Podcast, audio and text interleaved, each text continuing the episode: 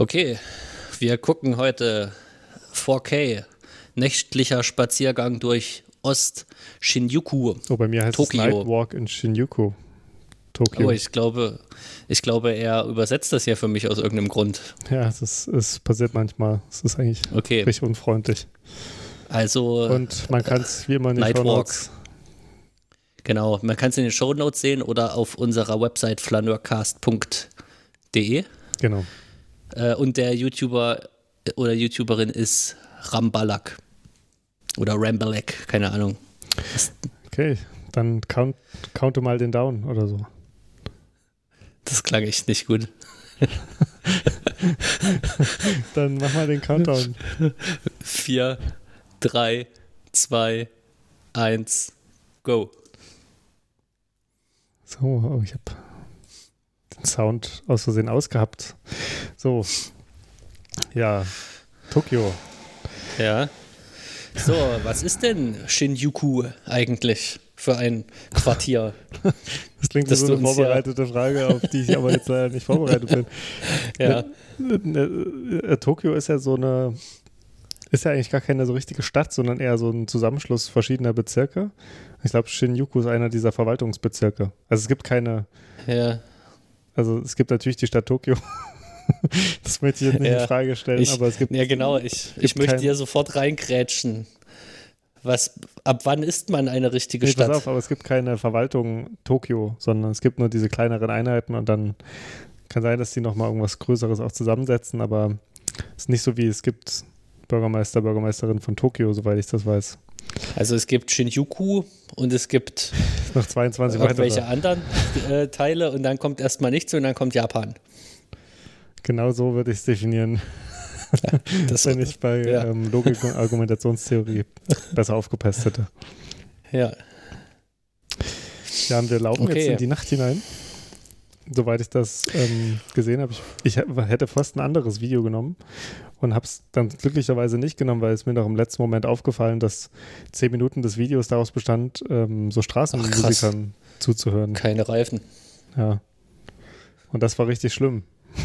Ja, Also, es war an sich ein guter Spaziergang, glaube ich, aber dann ja. hat man zehn Minuten so Straßenmusik zugehört, die nicht so ja gut zum war. Glück hast du es vorher gesehen. Sonst hätten wir jetzt den Schlamassel. Das kann uns alles auch noch passieren.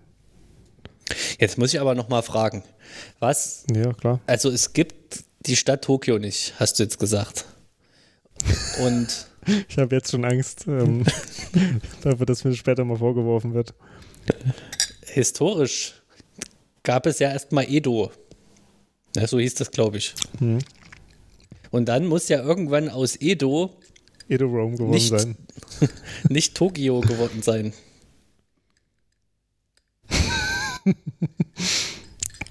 Ja. Nicht Tokio, wie Touristen gerne Tokio nennen. Ja. Dazu hätte ich jetzt gerne eine Stellungnahme. Ja, also ich. du, du spannst mich hier sofort auf das Folterbrett. Ich hätte es nicht sagen Du willst auf die auf, auf die Marter, den Marterpfahl. Ja, genau. Ja, du hast natürlich recht. Ähm, Ich kann es, also ich, oder beziehungsweise du, du bohrst da richtig nach. Ich, ich kann es dir nicht so richtig sagen. Soweit ich das weiß, ähm, ist es nicht so wie in Berlin, dass es so ein regierendes Ja. Hauptdings gibt, sondern eigentlich nur so einzelne Bezirke. Aber Ja. mich würde es auch andererseits wundern, wenn es äh, nicht noch irgendwie koordiniert wäre. Guck mal, jetzt haben wir was sehr Typisches gesehen. Diese, So ein Bäcker. Ähm, nee, die, nee, da waren, nee, das war kein Bäcker. Dort waren die Essen, die man dort kaufen konnte, ausgestellt in so Plastik. ja. Das gibt es Ja. ganz oft in, in Japan. Ach, das waren Plastikattrappen. Genau, dass man so das Essen so in Mhm. Plastik ertrappen und das ist auch so eine kleine Kunst für sich, ähm, das so darzustellen. Ja. Ja, Im Reich der Zeichen, im Reich der Zeichen. wie, wie mancher es nennt. Oder nicht reich. genau. Ja. Im Arm der Zeichen. Ich, also das ist ja ähm, ein Buch von äh, Roland Barth. Ähm, das, das Reich der Zeichen, auf das du jetzt anspielst. Und ähm, ich habe jetzt mal so was drüber gehört gehabt. So einen alten Deutschlandfunk-Podcast darüber. Und äh, da wurde das schon auch ein bisschen kritisiert, weil er ist halt äh, dreimal glaube in den 60ern nach Japan. Und er hat halt sozusagen, also da sind wir wieder bei dem Thema letzter Folge, so ein ganz, oder bei einem der Themen, so einen ganz ethnografischen Blick sozusagen drauf gehabt, mhm. beziehungsweise mhm. dann nochmal ja, äh, semiologischen oder wie auch immer man es nennen will. Und hat halt sozusagen so getan, als, als, als würde er sozusagen in ein Gebiet kommen, wo er nichts, also er, er, könnte sozusagen auch auf einem anderen Planeten gelandet sein, ne? Und dann versucht er sich da sozusagen zurechtzuschlagen. Also sozusagen, er will gar nicht das alles verstehen, sondern er versucht es, also er will es verstehen, aber eben nicht über die üblichen Weisen und versucht halt einfach ja. so von sich aus äh, alles zu analysieren. Würdest du ihm damit die Freiheit eines Wurmes zugestehen? Oder nicht mal die? Äh, also ich würde schon sagen, dass ähm, das geht über die Freiheit von Würm, äh, Wurm, nee, Würmern hinaus. Ja. Aber es hat schon auch was Eigenartiges. Ja. Also, also er hat, ich habe da so ein Zitat rausgeschrieben. Ja. Sein, sein Buch beginnt mit, ich hoffe, das Zitat ist verständlich, ich kann auch ohne jeden Anspruch, eine Realität darzustellen oder zu analysieren, irgendwo in der Welt eine gewisse Anzahl von Zügen aufnehmen und aus diesen Zügen ganz nach Belieben ein System bilden. Und dieses System werde ich Japan nennen. also er, so, er, bildet Japan. So, so klingen Allmachtsfantasien. Ja, das ist, das ist echt krass eigentlich. Ähm. Ja, ist auch gar nicht, weiß ich nicht, abwertend, oder? So. ne? Ja, es ist nett, dass er das endlich mal macht. Ja, genau. ja. Wozu soll man sich die Mühe machen, das alles ähm, aus deren Perspektive ja. wahrzunehmen? Äh, ja, gut, aber ich meine, damit ist er ja eigentlich, also nach heutigen Maßstäben, kein Wissenschaftler, aber auch kein Tourist. Ja, ja ich glaube, es ist wirklich schwer zu sagen, was er denn äh, da war, als er das gemacht hat, ne? wenn das sozusagen der programmatische Anspruch ist. Ähm, außer natürlich, wie, wie, du schon meintest, jemand mit Allmachtsfantasien. ja, im Grunde war er dann ein Alien. Hm. Ja, genau, oder unter Aliens, je nachdem. Also ja, das ist, ist, ja, das, dieses das, Verhältnis hat man ja immer, genau. wenn ein Alien woanders hinkommt. Das stimmt, ja. Die Frage ist eben, ob man die Ausnahme oder die Regel ist, sozusagen. Ja. Ähm, das Alien ist nicht die Regel. Nein, ähm, das Interessante ist, dass in dem Deutschlandfunk-Beitrag irgendwie gesagt wurde, dass ihm das eigentlich aus heutiger Sicht oft nicht so vorgeworfen wird, weil er sozusagen das trotzdem relativ wertfrei beschreibt also er, er, er, also was andere so Reiseführer oder auch Beschreibungen aus der Zeit machen, ist, dass sie es zwar mit dem Westen vergleichen, aber dass sie dann sagen sowas wie, das ist irgendwie unverständlich oder ähm, wie auch immer man es sehen will dann, ne? Also irgendwie hörig oder man kann sich, man kommt schwer in diese Gesellschaft rein, weil sie sehr hermetisch ist oder sowas. Und das macht er wohl alles nicht, sondern beschreibt es halt einfach unendlich positiv. Hm. Aber es es ist trotzdem ja, also man muss ja halt fragen, wie, wie sehr das was mit, mit einer Realität zu tun hat, aber er bestimmt ja auch die Realität, das haben wir ja schon gehört. Das ist eine krasse Straße. Das, ich finde, das ist so interessant, ähm, dass man es, also man bezeichnet sowas ja, glaube ich, als das ganz andere. Ne? Hm. Ähm, und im 19. Jahrhundert und im frühen 20. Jahrhundert, ich, ich glaube, da hieß das auch noch Edo, aber das weiß ich jetzt gar nicht, äh, wann der Name Tokio entstand, äh, hat man da ja sehr viele westliche Architekten geholt, so aus London vor allem. Mhm. Dann äh, hieß die Stadt auch mal so das London des Ostens, glaube ich irgendwie, oder ja. so in die Richtung. Äh, oder Ost-London, weil Ost-London so hässlich ist. ja, aber es war eigentlich war es ja sehr schön hier. Ähm, ja. Und also, wo man jetzt von japanischer Seite aus und vielleicht aber dann auch wiederum fremdbestimmt, das weiß ich jetzt, äh, kenne ich mich historisch auch nicht so gut aus, äh, aber erstmal so eine westliche Stadt irgendwie äh, versucht hat zu kopieren. oder zu imitieren. Hm. Und ich weiß jetzt nicht, ob es am Zweiten Weltkrieg lag, ne, dass davon dann überhaupt, überhaupt nichts mehr übrig geblieben ist. Das wurde sehr viel zerstört, ne? Ja. Von, von dass man so dann den, den Eindruck oder ob das äh, ähm, die Verstädterung auch in der Zeit nochmal so rasant zugenommen hat, dass davon auch überhaupt nichts mehr erkennbar gewesen ist. Ja. Ja, also ich würde auch sagen, dass es zumindest auch von dem, was ich jetzt gesehen habe, bisher es nicht irgendwie erkennbar ist. Aber woran es dann genau liegt, wahrscheinlich dann wirklich, dass das mit zerstört wurde. Oder in Umbaus, Umbaumaßnahmen. Ich, also ich, ich weiß nicht, wie sehr man sich in Japan vielleicht auch Ja. auf eigene Traditionen dann irgendwann berufen hat oder so. Also Bautraditionen oder sowas. Das weiß ich nicht. Ja, da, das hat man, also, das war irgendwie früher der Fall. Ich glaube, nach dem Zweiten Weltkrieg äh, hat man diese, ähm, dieses tra traditionelle Japanische irgendwie mehr oder weniger geächtet. Okay, also gab es so eine Art Öffnung. Also irgendwie ist ja, die Geschichte war, Japans ist ja aber immer so eine, unfreiwillig. Ja, genau, immer so, ein- Ähm, so ein Wechsel zwischen irgendwie erzwungener Öffnung und äh, auch wieder Abschluss oder so. Ne? Ist ja auch, auch heute keine Zuwanderungsgesellschaft oder so. Was äh, so für so ein modernes, großes, auch Hightech-Land eigentlich sehr, sehr selten ist, glaube ich. Ich habe einen Bekannten, der ist Japaner und der hat mir das mal auch versucht zu erklären. Und er, er hat das so äh, beschrieben, dass es ähm, also nach dem Zweiten Weltkrieg auch ähm, unter den Einfluss von den USA wie so eine westliche Gesellschaft übergestülpt wurde, ähm, die aber im Grunde von den äh, von der Bevölkerung nur teilweise auch wirklich praktiziert wird. Also m- hat er noch mehr dazu gesagt, wo sich das zeigt. Also, Ja, politischen hat er gesagt. Widerspenstigkeit Das ist, im Kaiser das gibt. ist, äh, wie, wie bitte? dass es einen Kaiser gibt zum Beispiel. Ja, den gab es ja dann nicht mehr. Der ist ja zurückgetreten.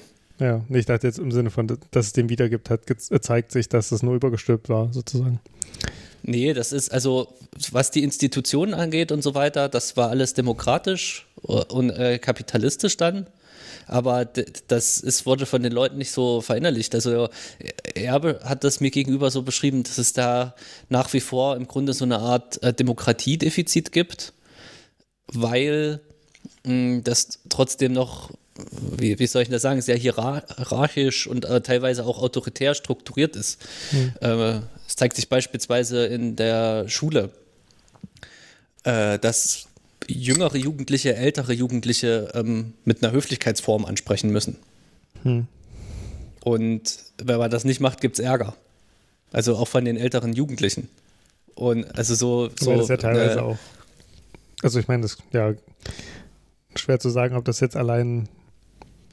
Also es kann natürlich Ja, auch genau, eine also ich- sprachliche Nuance sein, aber es genau. Kann Ja, man könnte das- stehen. Ja.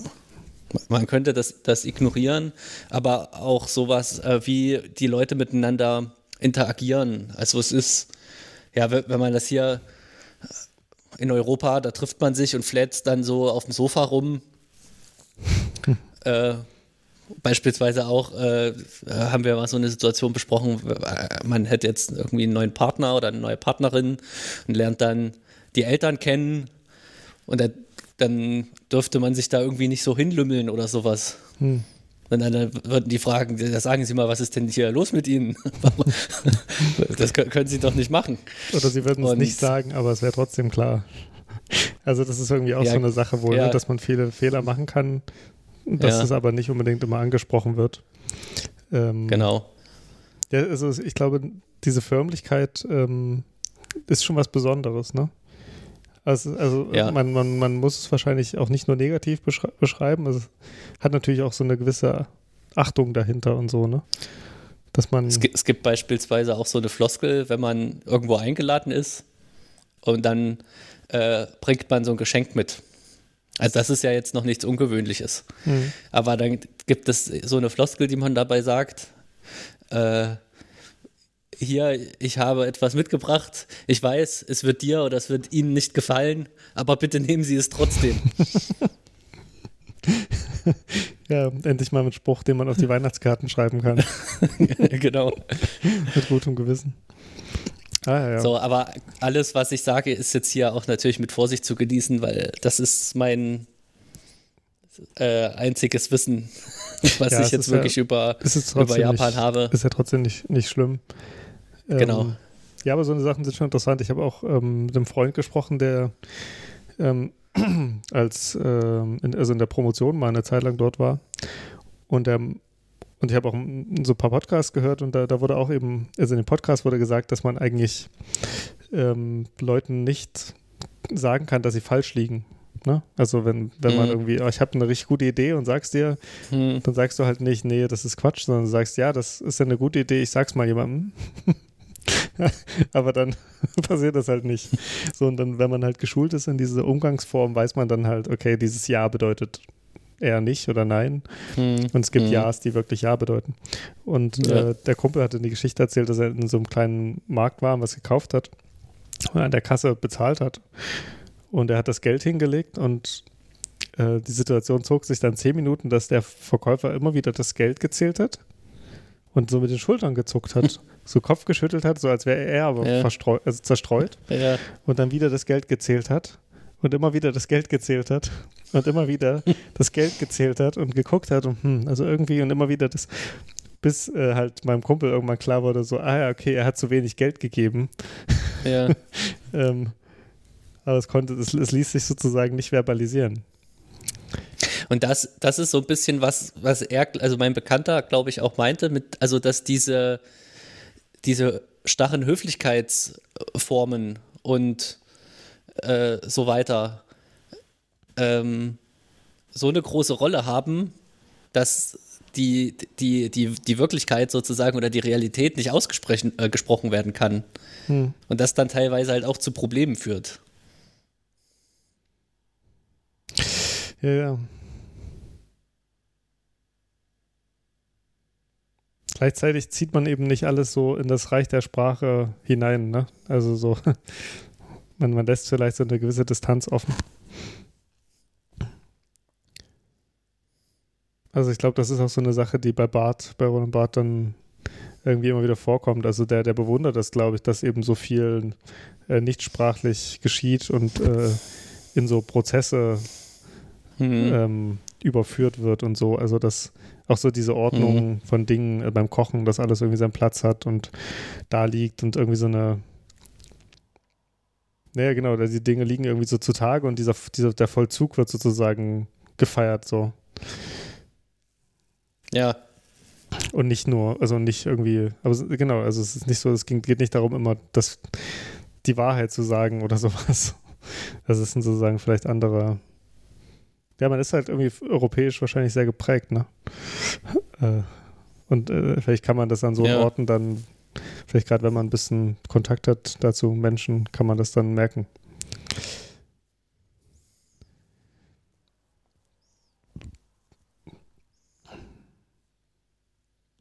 Also irgendwie ist das auch nett, ne? Diese Achtung vor dem anderen, dass man ihn nicht das Gesicht verlieren lassen möchte. Und andererseits denkt man so, warum verliere ich mein Gesicht, wenn ich mal äh, nicht richtig das Geld gezählt Ja. habe, ne? Also ich verstehe beides irgendwie. Ja. kannst du ja jetzt auch mal so praktizieren. Meinst du, willst Ah, wohl sagen, ich so. arbeite bei dem Ethik, bei dem Edeka oder? So eine Challenge. Hinterher. Ich weiß ja, Ja, nicht, wie es so läuft. So ganz genau. Nee, ich möchte heute nicht drüber reden. Ich habe ich hab ein bisschen schlechte Stimmung, was das angeht. Ach so. Ja, es ist diese äh, Pandemie und ihre Länge schlägt sich doch auch immer mal auf mein Gemüt. Und heute ist so ein Tag.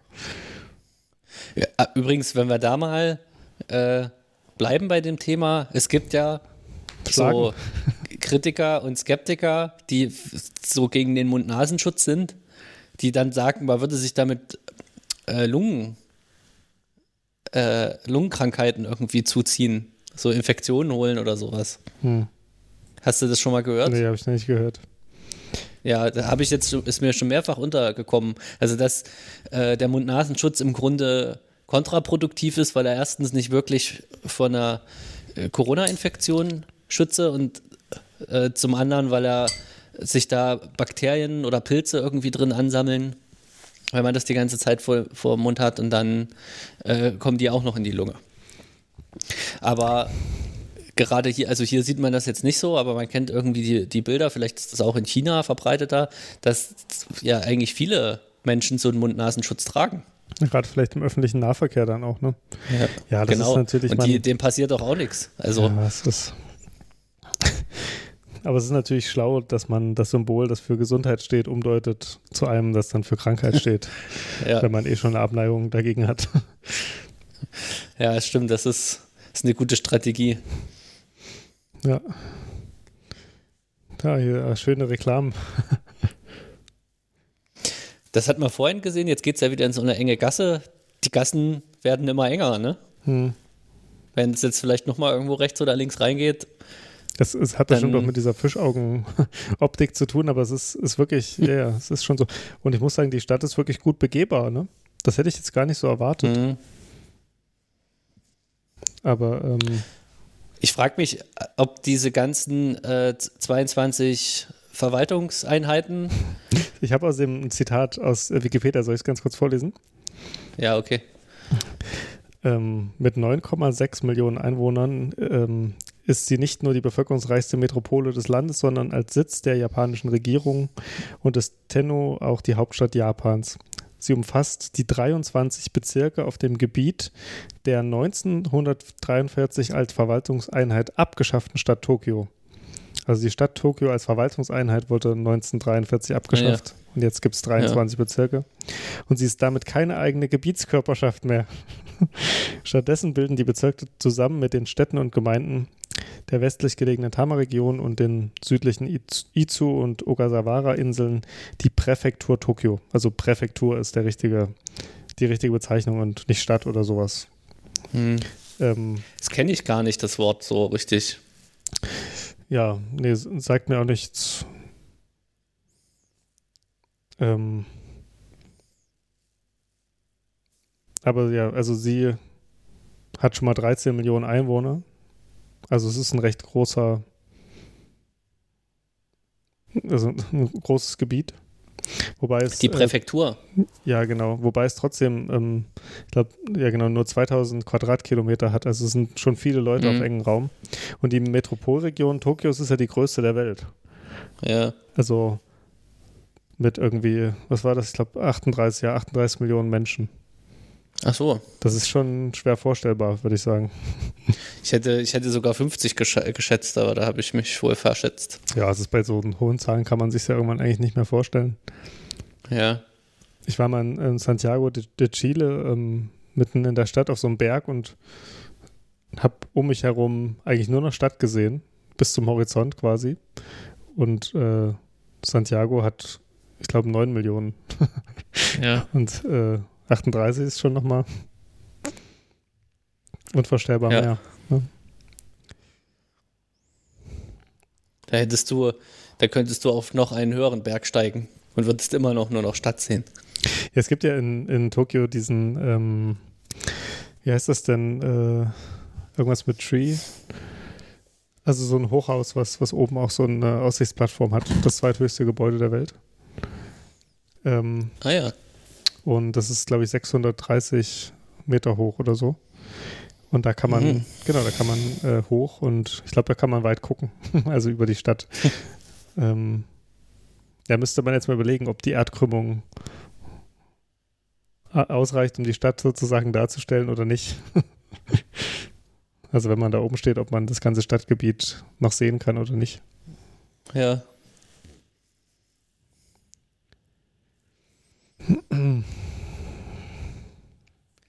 Was auch interessant ist, das sieht man jetzt hier nicht unbedingt, aber dass die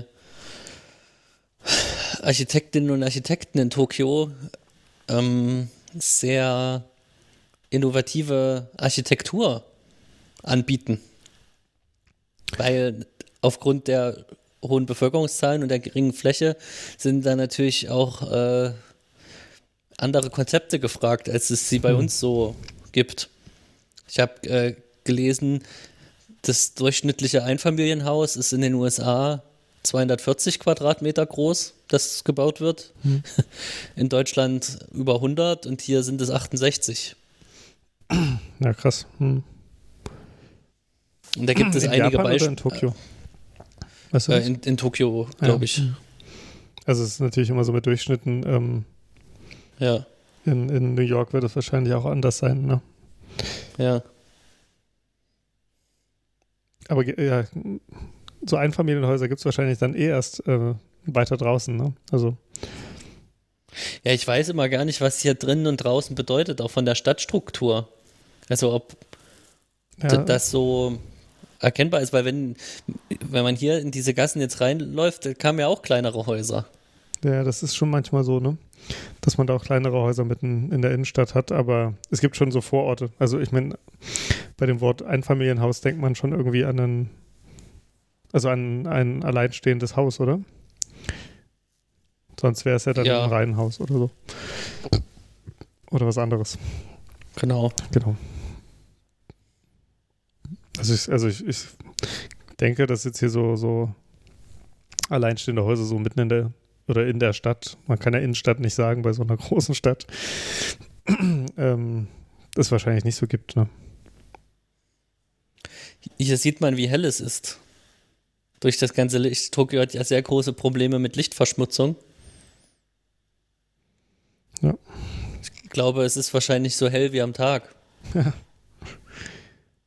Aber ja, irgendwie haben sie, also man sagt den Japanern ja nach, dass sie ähm, so, so, so Dinge übernehmen können und sie zur Perfektion treiben können. Also sei es irgendwie auch Architektur vielleicht in manchen Sachen oder äh, also auch Dinge, die sie sozusagen aus ihrer Geschichte ja nicht gemacht haben. Also sie haben auch relativ spät angefangen, Autos zu bauen, aber haben sehr schnell aufgeholt und haben das dann mit einer sehr hohen mhm. Präzision und so gemacht. Und vielleicht ist das bei der Reklame ganz genauso. so, dass sie das einfach so. ja. richtig übertrieben haben. Oh, guck mal, eine VR-Zone. Mhm. Es gibt auch so ein richtiges so, so, so Gaming-Spieleviertel, habe ich gehört, wo so auch die Hauptsitze sind von Nintendo und dort gibt es so große Spieltempel, wo man so mit Virtual Reality Gesellschaftsspiele oder auch Singleplayer-Spiele spielen kann mit so eigenen Sitzen, die dafür gemacht sind und so. Also es ist interessant, ne, dass es in so einer Stadt, dass es dann da sowas gibt. Also ich weiß nicht, in Berlin müsste man jetzt wahrscheinlich suchen, um sowas zu finden. Wahrscheinlich gibt es es gar nicht. Also es gibt auf jeden Fall in der Karl-Marx-Allee das Videospielmuseum. Ja, genau. So klingt das halt.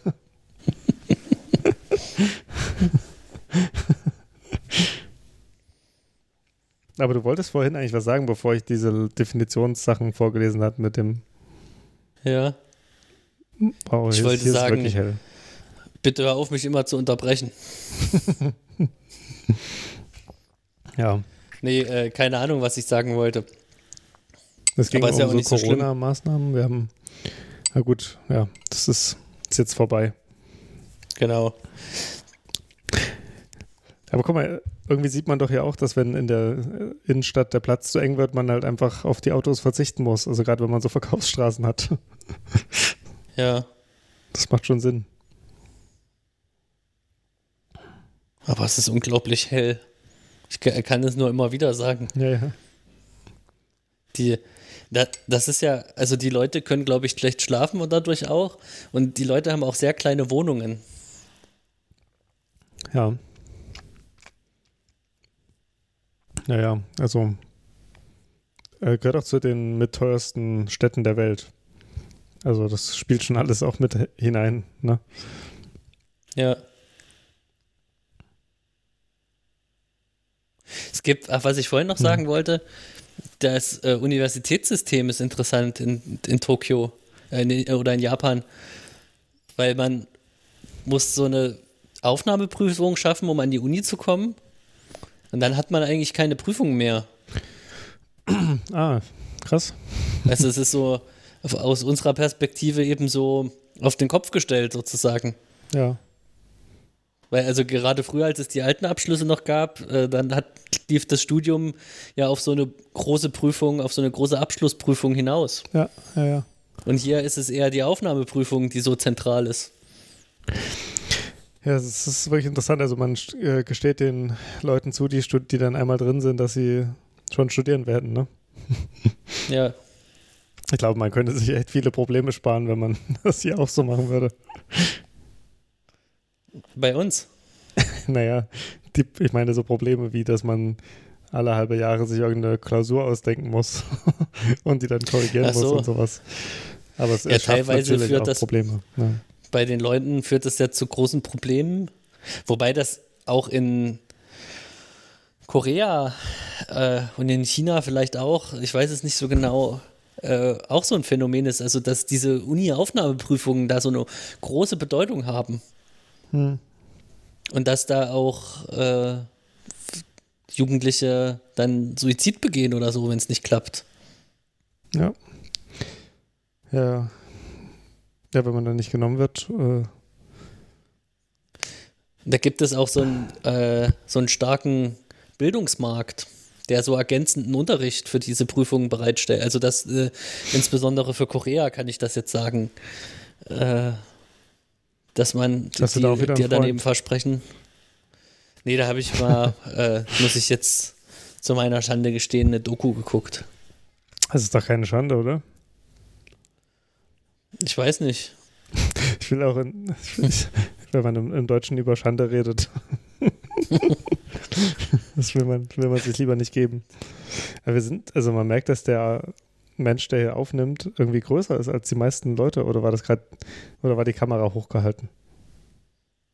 Ja, man weiß nicht, ob er sie auf dem Kopf oder sie auf dem Kopf hat. Oder ja. ob er seinen Arm die ganze Zeit hochhält.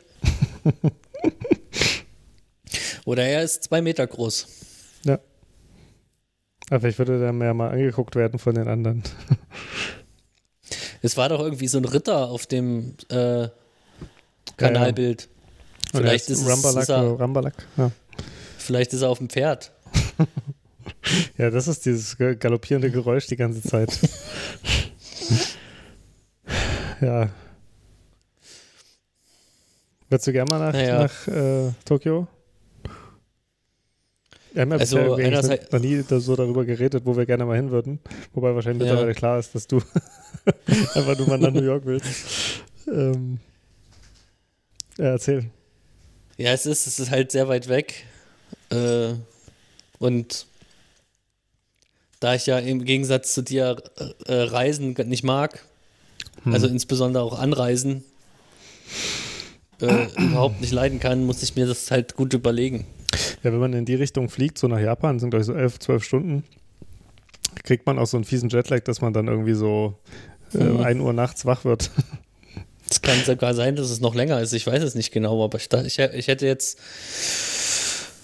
Äh, gut, wir könnten ja schnell die Kategorie draus machen. Das und dann sage ich meinen Tipp und dann guckst du es nach. Und habe ich meinen Tipp jetzt schon gesagt? Ja, 11, 12. 11, 12 ist 11,12 sage ich. okay. Was sagst du? Aber mach erstmal die Kategorie an.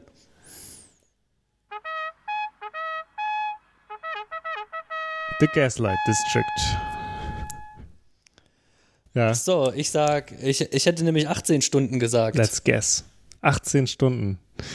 Ja. ja, das ist schon, das ist schon was anderes, ne? Ähm, dann schaue ich auf flüge.de, oder? Okay, ja. Das ist jetzt so ein, das ist wie so eine eingespielte Werbung. Dann schaue genau. ich auf flüge.de. Oh. Du, ja, auch, du scheißt auch bei Flug. ja. ja von, von, von, Frankfurt oder an. München oder so? Frankfurt, oder? Frankfurt. Das ist schon der Standard. Da ich in Marburg ja wohne, ja, stimmt. Wie stimmt. wir schon mitgeteilt haben. Ich musste neulich an dich denken. Ich habe was gelesen über jemanden, der Jakobsweg gewandert ist von Erfurt nach okay. Marburg. Ja. Und dachte mir, oh ja, da kommt OC her. Also so Tokio. Wollen wir morgen fliegen? Naja. Oder ich, ich würde sagen, nächsten Montag, dann hat man ein bisschen Zeit noch zu packen. Ja, ja, ist besser.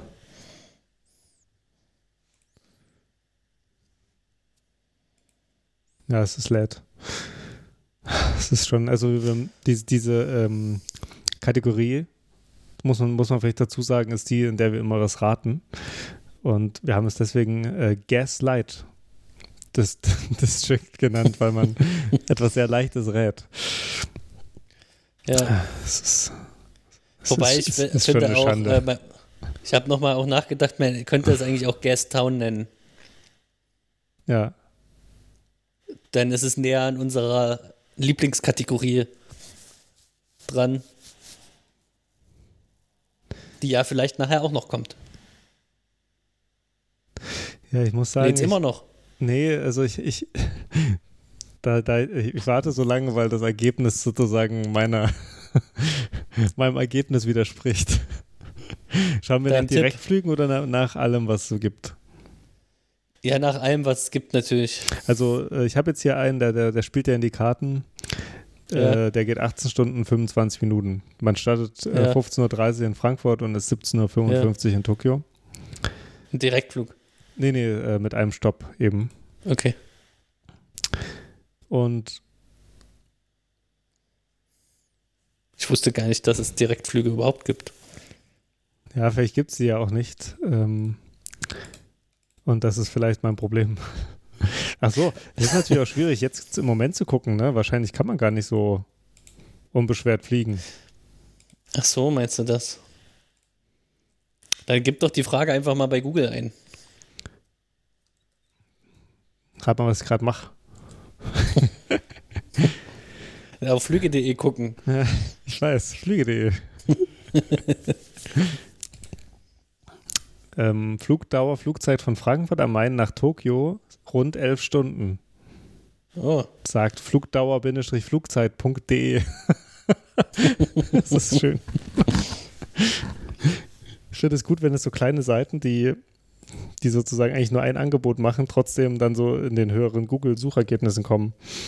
Also ich habe auch neulich Pizza gebacken und es gab so eine Seite, die sowas wie perfekterpizzateig.de heißt, die sehr oben Ja. in den Suchergebnissen ist. ja, ich glaube, ich hatte mal so eine Seite mit Eier kochen. Ja, ist gut. Weil das vielleicht kann ich das ja mal sagen. Du gibst ja auch immer so private Dinge preis. Also ich koche sehr gerne Eier. Nach Das standardisierten sehr, auch sehr, Verfahren. sehr viele, oder? ja klar, es ist dein Guilty Pleasure, oder? Ja, Und äh, kannst du mal erklären, wie das ist, dein Verfahren? Das würde mich jetzt schon interessieren. Oder ist Ja. das zu privat? Also, nee, kann ich sagen. Ähm, also es ist wichtig, kommen Tiere zu Schaden? potenzielle würde ich sagen. ähm, also ich habe herausgefunden, dass es am besten funktioniert, das Wasser zu salzen, wenn man nicht möchte, dass die Eier platzen. Das klingt echt esoterisch, das finde ich gut. Nee, das ist äh, gar nicht so esoterisch. Also, nee, ich, ich, will, auch, ich will, will das nicht in Frage stellen, weil es ist ja deine, deine Kunst. Aber ich finde, es klingt esoterisch. Ja, Mehr, will- ja, ich kann nicht jedem ans Herz legen, das mal das ist auszuprobieren. wie so, salz die Tomate, bevor du sie schneidest. Oder so, weißt du? Ach, ach so, Das habe ich jetzt ach so, erfunden. du meinst dann, ja, dann Okay, äh, Kommt man besser durch die Schale. macht sie länger satt. Also, okay. Du hast noch einen draufgelegt. Ja, weil ich mochte es immer nicht, wenn man Eier anpiekst, dann läuft da manchmal so ein bisschen Wasser rein. Das war unbefriedigend. Ja. Und wenn man sie nicht anpiekst, dann platzen sie halt oft. ja. Und darum äh, das Salzwasser. Und, und erklärst du das auch physikalisch oder ist das eher so ein, ähm, es ist eben so, weil es Gott gewollt war? Ja, vielleicht hat, hat das irgendwie mit so Druck, Druck zu tun. Weiß, Wie so vieles ja mal. Genau. Ich überlasse das jetzt den Menschen, die uns zuhören, den vier ähm, Hörerinnen und Hörer, die wir haben. Ja, 4 bis 40, würde ich sagen. Und ja, die, die angemessenste Zeit für mich ist sind dann 6 Minuten 30. Und du legst es ins kochende Wasser.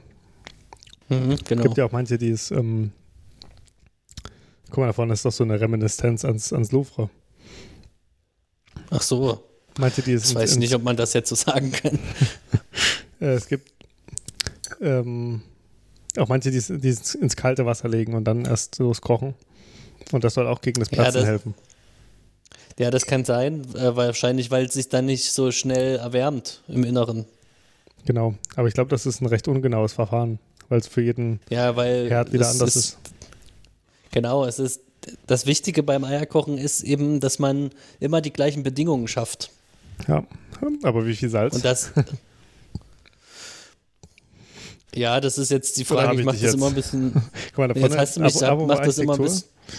äh, Ja. dass, dass da dieses, Zwischen- oder Eckgebäude sah schön aus, fand ich. Aber vielleicht Okay. hast du es nicht bemerkt. Na gut, Ja, da habe ich mich jetzt nicht drauf konzentriert, weil du mich so jetzt ja, jetzt versucht die, hast, die, in die Ecke zu drängen. in die Salzecke. In die, Ja. Fett, in die Fettecke. Aber da es ja begonnen hat damit, dass ich äh, mich erklären musste, warum Tokio keine Stadt ist. Ja, aber ich würde erstmal jetzt, ich wäre jetzt viel mehr für ein Fazit, wer jetzt das Ratespiel gewonnen hat.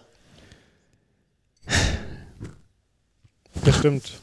ähm, also ich find, fand die Seite, die ich vorgelesen habe, sehr, ähm, sehr vielversprechend und, und die wirkte auf mich sehr, Ja, so, sehr solide. Deswegen würde ich Quelle. sagen, ich habe recht.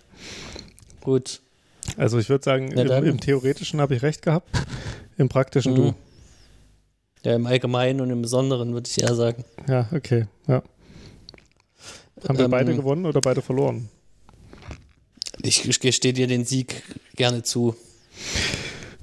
Ja, Es, es fühlt sich gut an. Es fühlt sich richtig gut Ja. an. Ja, aber du musst wieder die ähm, Musik machen.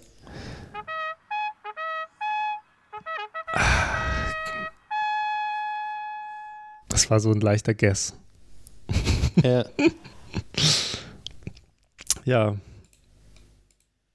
So viel dazu.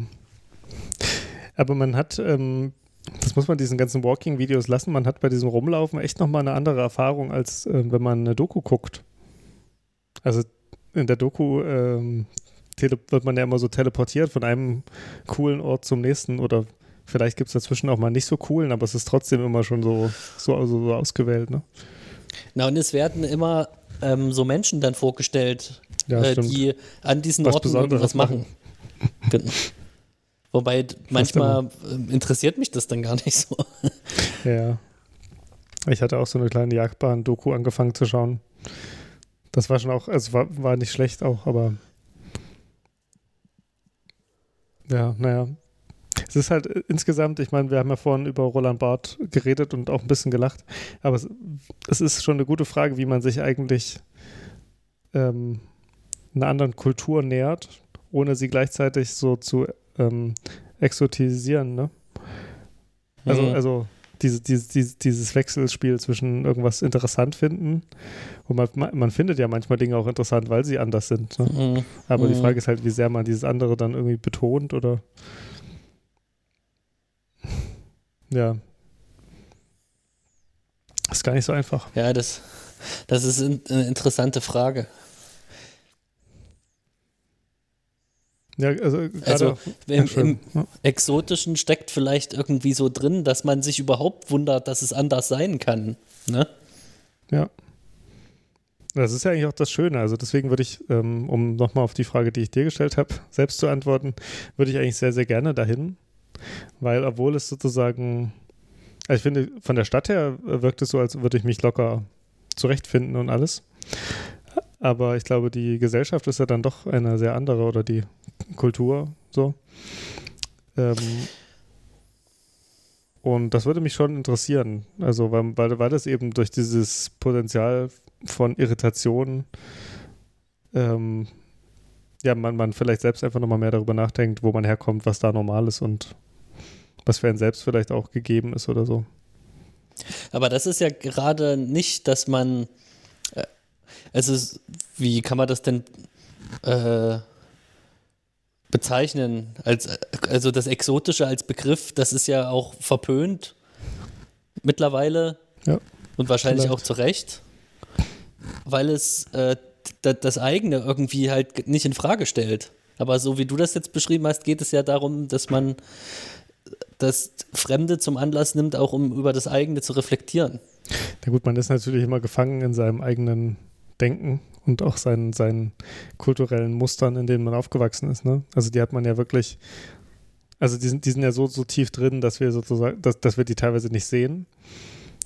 Und ich fände es, glaube ich, wirklich interessant, Ja, also da irritiert zu werden darin. Weil, weil das hat Ja, irgendwie ja. die Möglichkeit zu merken, es geht anders. ja, Also das eigene wird natürlich erst wieder sichtbar am anderen dann, ne? Aber äh, Ja. wie soll das eigene auch sonst sichtbar werden? Also ja, das finde ich, also aus dieser Paradoxie kommt man sozusagen nicht raus, dass man das andere irgendwie braucht. Ja. Aber ich, mir tut es nicht so weh zu sagen, das andere ist irgendwie erstmal anders.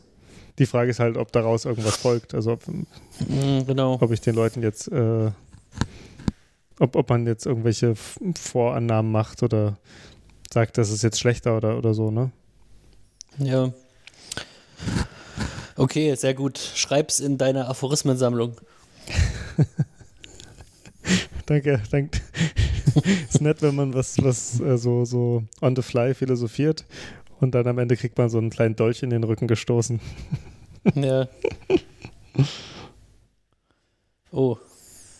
Aber eine Frage muss ich dir auch noch stellen, weil du hast jetzt gesagt, in der Stadt würde ich mich locker zurechtfinden, In welche Stadt? aber in der Gesellschaft.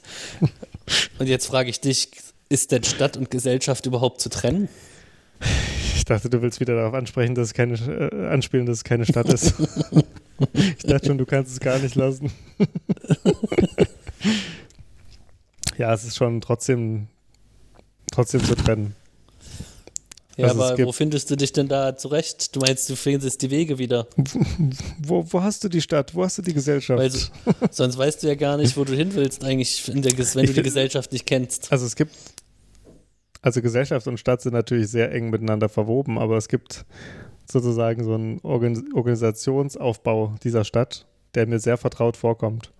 Es gibt ein Bussystem, äh, es gibt ein U-Bahn-System, es gibt überall Karten, äh, es gibt viele Schilder, die auf Englisch ähm, gehalten sind. Deswegen denke ich, ich kann mich sehr gut in dieser Stadt orientieren. Also weißt du, die, also die, wenn, wenn man jetzt in äh, Marrakesch ist und man irgendwie überleben, überlegen muss, ähm, was, also jetzt muss ich irgendwie zu, zu so einem Taxistand und hm, wie läuft das, wie viel Geld gebe ich, äh, wie funktioniert das oder so, ist das eine ganz andere Sache, weißt du? Also die Struktur ist, glaube ich, schon die gleiche. Aber die Leute, die sich in dieser Struktur bewegen, sind eben mehr als diese Struktur. Oder weniger. Ja. Ähm, das. Oder Ohne das anderes. abwertend meinen zu wollen. Ja, ja, ich weiß. Ich habe nur kurz darüber lachen müssen.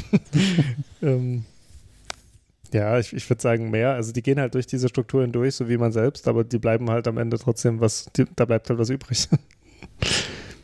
Du- So, von dir bleibt nichts übrig. ne, doch auch. also, Weil du dann in die Fänge der Yakuza gerätst. ich sehe schon, du, du willst mich hier nur äh, vorführen. nur weil ich dir, dich gefragt hatte, ob wie viel Salz du in den Eimer. Ja, ist, schon, ist schon böse. Übrigens, ähm, Tattoos, weil ich gerade Yakuza gesagt habe. Äh, irgendwie ist es problematisch in Japan, wenn man Tattoos hat. Weil das mh, als, also mittlerweile haben das mehrere junge Leute auch, aber das gilt äh, auch äh, bei Älteren immer noch als Ausdruck, dass man Mitglied der Yakuza ist. Ja, okay. Also wieder so ein Ehrverlust oder Gesichtsverlust.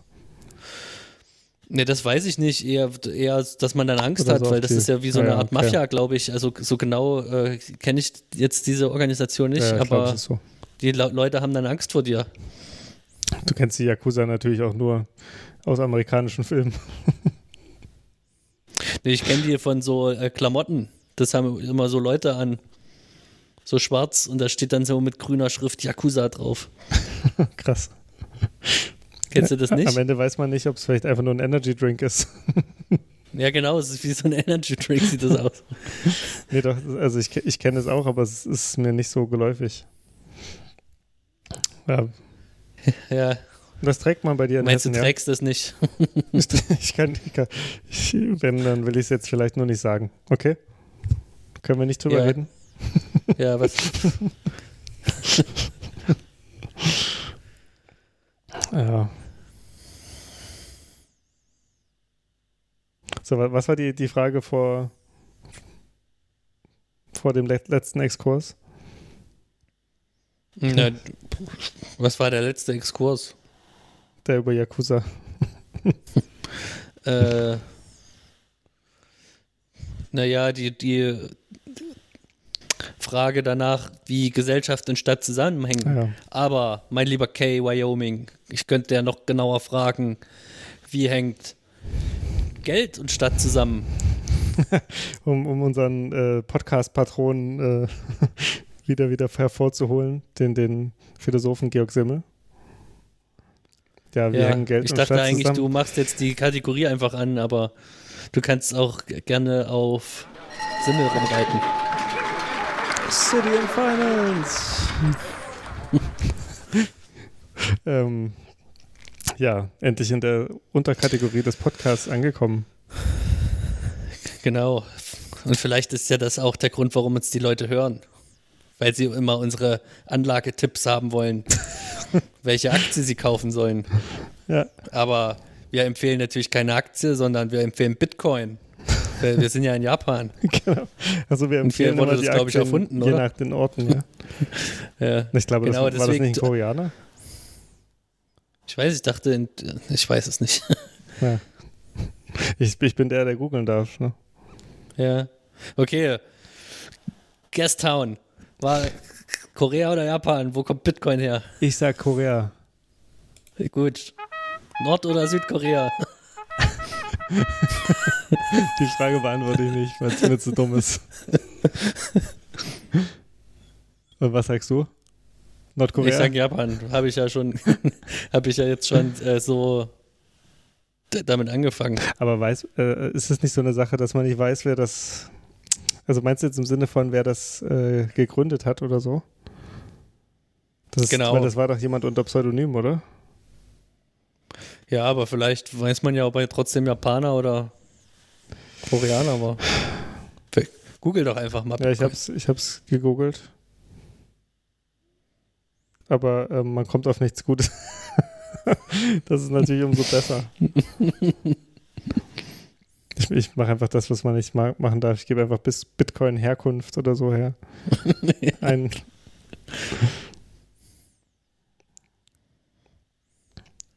Ja, bin ich echt gespannt. Ich, eigentlich müsste ich mal, dein, wenn du was suchst, müsste ich die Pausen mit Gespräch immer irgendwie füllen. Deswegen, äh, ja. Deswegen sage ich einfach mal, äh, wer keine Lust hat, Bitcoins zu kaufen, der sollte Toyota-Aktien kaufen. Darf man einfach so kaufen und ja, geben, so aus, aus Langeweile? Du, du hast vor. du hast vorhin ja gesagt, die sind so gut, die Autobauer. Äh, und warum nicht? Ja, das ist eine gute Frage, weil ich, ich glaube ja, dass es erkennbar ist, dass der ironische Unterton, aber da machen wir es nochmal ganz explizit, das, das ist keine Anlageberatung. Das müssen Gerichte klären. also man findet nichts. Das heißt, diese die Unterkategorie ist äh, gestorben. Deswegen gibt es auch keine Schlussmelodie. Ja. ja. Interessant, dass du Tokio oh. ansprichst. Ich ähm, lese gerade von, von Saskia Sassen das Global Cities Buch. Und äh, das, das geht ja viel um die Entwicklung der Finanzmärkte und wie sich das auf Stadtentwicklung ausübt in den, also so ab den 60ern, 70ern bis in die 80er Jahre hinein. Ich glaube, das Buch ist 91 oder 90 erschienen. Und dort wird äh, Toyota auch immer mal besprochen. Und was mhm. mir nicht klar war, ist, dass schon in den 80ern die angefangen haben, die Autos alle in den USA auch zu entwickeln. Also mhm. ähm, ich finde, wenn man so diese Firmen sich vorstellt, denkt man irgendwie, die, sind, die sitzen in Japan rum und äh, entwickeln dann dort die Autos. Aber die hatten äh, diese ganzen Kreativsachen hatten sie alle im Silicon Valley. mhm. ähm, ja, interessant. Genau, so wie auch viele andere äh, bekannte Autofirmen, also auch noch andere, also ich glaube auch Mitsubishi und so. Mhm. Ähm, genau. Die arbeiten ja dort auch nach diesem Kaizen. Kennst du das?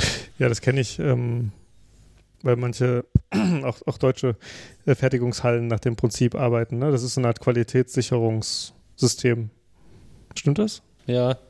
Ja, also ich sag mal, hier wird es als so etwas interpretiert, aber ich glaube, dass es in Japan darüber hinaus, also dass das auch so eine Art äh, Philosophie sogar ist. Also so wie bei Yoga. Also die jetzt dass es genau, mal so einen Überbau die, gab. das, und, ja, der dann wegrationalisiert wurde in guter westlicher Tradition.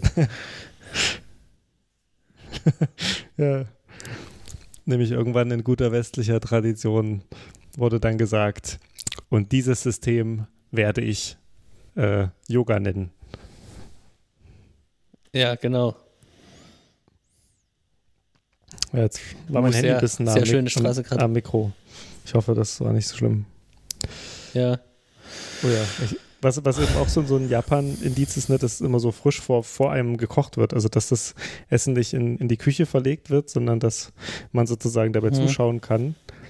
Was sozusagen auch so ein, so ein Versprechen von Frische ist, äh, wie da gekocht wird. Ja. Das finde ich ja eigentlich eine sehr, sehr schöne Sache. Wahrscheinlich wird man auch ein bisschen vollgestunken. Aber gerade bei so offenen äh, Restaurants ist das ja okay. Wahrscheinlich äh, gibt es das hier auch so viel, weil die Leute so kleine Wohnungen haben, dass sie halt nicht keine eigene Küche besitzen. Ja, das Essen ist auch sehr billig. Also man kann ähm, wohl im Vergleich auch zu anderen so, so teuren Städten und teuren Ländern, kann man sehr billig essen. Also so für 6 Euro oder so geht das so los, dass man eigentlich ein gutes Gericht essen kann. Was Mhm. ja, würde ich sagen, für so eine Großstadt so mittendrin eigentlich sonst schwierig ist. Ja. Außer natürlich in Philadelphia. Was kann man da essen? Wie hieß es? Ein Cheese Sandwich. Cheese. Das ist echt ein Euphemismus dafür, dass man halt ein Sandwich mit richtig viel Fleisch hat und obendrauf noch ein bisschen Cheese Mhm. macht. Ja. Und schönes Weißbrot. Ja, es ist, es ist schon gut. Ja, aber äh, gibt es noch mehr von Saskia Sassen eigentlich, was du jetzt uns kredenzen möchtest? Ja, Oder war's das also ich habe das Buch auch noch nicht äh, durchgelesen und äh, ich habe das Gefühl, ich äh, dilettiere hier immer damit, dass ich irgendwelche Bücher oder Texte anlese und dann davon erzähle. so wie bei, bei, bei, Ja. bei Freud und so. Ähm, Ja. Ja, was, was ich interessant fand, ist, dass sie sagt, dass äh, die Finanzindustrie so in den 80er Jahren ganz neue Innovationen hatte. Also sowas wie den Futures Market, also den, ich weiß nicht, wie Ja. man das im Deutschen dann übersetzen würde, aber ja, man nennt das auch Futures in Deutschland. genau. Also so dieses ähm, Handeln mit, äh, mit Erwartungen vielleicht, könnte man sagen. Ja, genau. Und das noch so eine Wetten andere. im Grunde sind das, ne? Genau, die man natürlich mit irgendwelchen Fakten hat, aber sind natürlich am Ende trotzdem Wetten auf die Zukunft. Ähm, und dazu noch so andere Entwicklung, dass äh, diese großen Konzerne immer mehr Dies Dienstleistungen um sich herum scharen, äh, weil, weil sie immer komplexer werden. Also weil irgendwie so diese globalen Unternehmen so groß werden und, und schwer managebar, dass, dass man sozusagen sehr, sehr viel Wissen äh, immer wieder ankaufen muss, also von irgendwelchen äh, Kanzleien und sowas, ne? weil, weil diese meisten Konzerne sind ja dann global tätig und fertigen mittlerweile dann auch global, sodass man halt äh, sich sozusagen irgendwie, also, sein, sein Produkt und auch seinen Verkauf irgendwie global organisieren muss.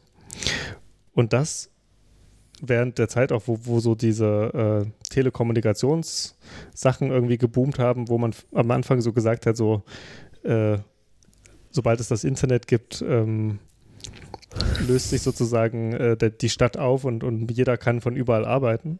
Und ihre These ist eigentlich, dass es genau im Gegenteil passiert, dass nämlich gerade diese äh, ganzen Finanz- äh, und so sehr lokal sich ausprägen. Und da, sie macht das eben an drei Beispielstädten, äh, New York, London und eben Tokio. Daran äh, sagt sie eben, dort bildet sich so ein System aus, wo äh, Banken und bankähnliche äh, Unternehmen, sowas wie so Fonds oder andere so Anlage äh, Sachen sich so ansiedeln und dann sehr, sehr, sehr viele Dienstleistungsbetriebe umherum sich scharen, weil sie die brauchen, weil die so komplizierte Sachen machen. Und dadurch entsteht so ein Machtzentrum, aber in einzelnen Städten, was nichts mehr mit Machtzentrum einer Nation oder sowas zu tun hat. Mhm. Und sie beschreibt Mhm. dann sozusagen auch, wie, also einerseits, wie diese Städte im globalen System Macht gewinnen, ohne dass sie eben noch so national eingebunden sind. Und dass das aber auch sozusagen sich dann in der Stadt niederschlägt, weil diese Städte eben, äh, also weil dort so viel finanzieller Wert geschöpft wird, ne? dass dann dort ganz andere Dinge möglich werden und also die Mieten steigen, es werden Hochhäuser gebaut, es die Löhne sind teilweise richtig krass und gleichzeitig ist die Ausbeutung auch ganz verrückt. Also die Putzkräfte, die haben riesige Fahrtwege und verdienen ganz wenig und sowas. Also, Hm. aber sie beschreibt eben, wie diese einzelnen Orte es irgendwie schaffen. Äh, sie, sie nennt das äh, so Kontroll Kontrollzentren, Kontrollzentren der globalen Wirtschaft zu werden. Also es gibt es gibt sozusagen einzelne Orte, an denen die Weltwirtschaft kontrolliert wird oder, oder organisiert wird, viel besser. Ähm, und das sind dann eben diese Global Cities. Genau. Die haben auch nochmal so einzelne Spezialisierungen und so, aber das ist vielleicht nicht so wichtig. Aber dieser Gedanke, dass es eben nicht egal ist, äh, in welcher Großstadt sozusagen man sich befindet, sondern dass, dass verschiedene Großstädte auch so verschiedene Systeme ausbilden, die dann in der Weltwirtschaft irgendwie eine Rolle spielen. Ja, das ist natürlich erstmal ganz theoretisch oder allgemein vielleicht gesprochen. Ja, es wär, in der Uni würde man jetzt sagen, es war ein gutes Impulsreferat. Ja, ich habe das Buch ja noch nicht fertig gelesen, oder? Das, ich weiß jetzt nicht, in welchem Verhältnis das zu meiner Aussage steht, aber das ist ein gutes Impulsreferat, eine Beleidigung oder? nee, also das ist doch das, was man immer, also stell dir vor, du hast, du hättest jetzt ein Seminar an der Uni, das würde heißen City and Finance, ja. Hm, Was ich gar nicht weiß, ob es das schon mal jemals gegeben hat. hm, das ja nicht. Und dann muss man dann sagen, ja, äh, Herr Wyoming, halten Sie doch mal bitte äh, einen Fünf-Minuten-Vortrag, bevor das Seminar losgeht, äh, dass die anderen Leute erstmal so einen Na, kleinen. Input gibt über Global Cities. Ja, dann muss man liefern, meinst du? Genau, und das hast du doch jetzt unseren Hörerinnen und Hörern beschert. Ja, wenn Nur leider am Ende der Episode und nicht am Anfang. Wir haben noch 30 Sekunden. Deswegen, es wenn du noch schon- gerne Okay, irgendwas ja. sagen möchtest, dann sag es jetzt. Ähm, Ich habe jedenfalls noch eine kleine Kleinigkeit, die aber die Kleinigkeit. hebe ich mir Ich ganz, ne- nee, die will ich ja. mir ganz fürs Ende aufheben. Deswegen, es war eine ganz feine Stadt. okay. Ja, jetzt sind wir tatsächlich am Ende. Genau. Äh, ich verabschiede mich bei allen, Ja. bei dir. Ich bin auch bei dir, mach's gut. Ich gucke jetzt The Fast and the Furious Tokyo Drift. Mach's gut. Tschüss.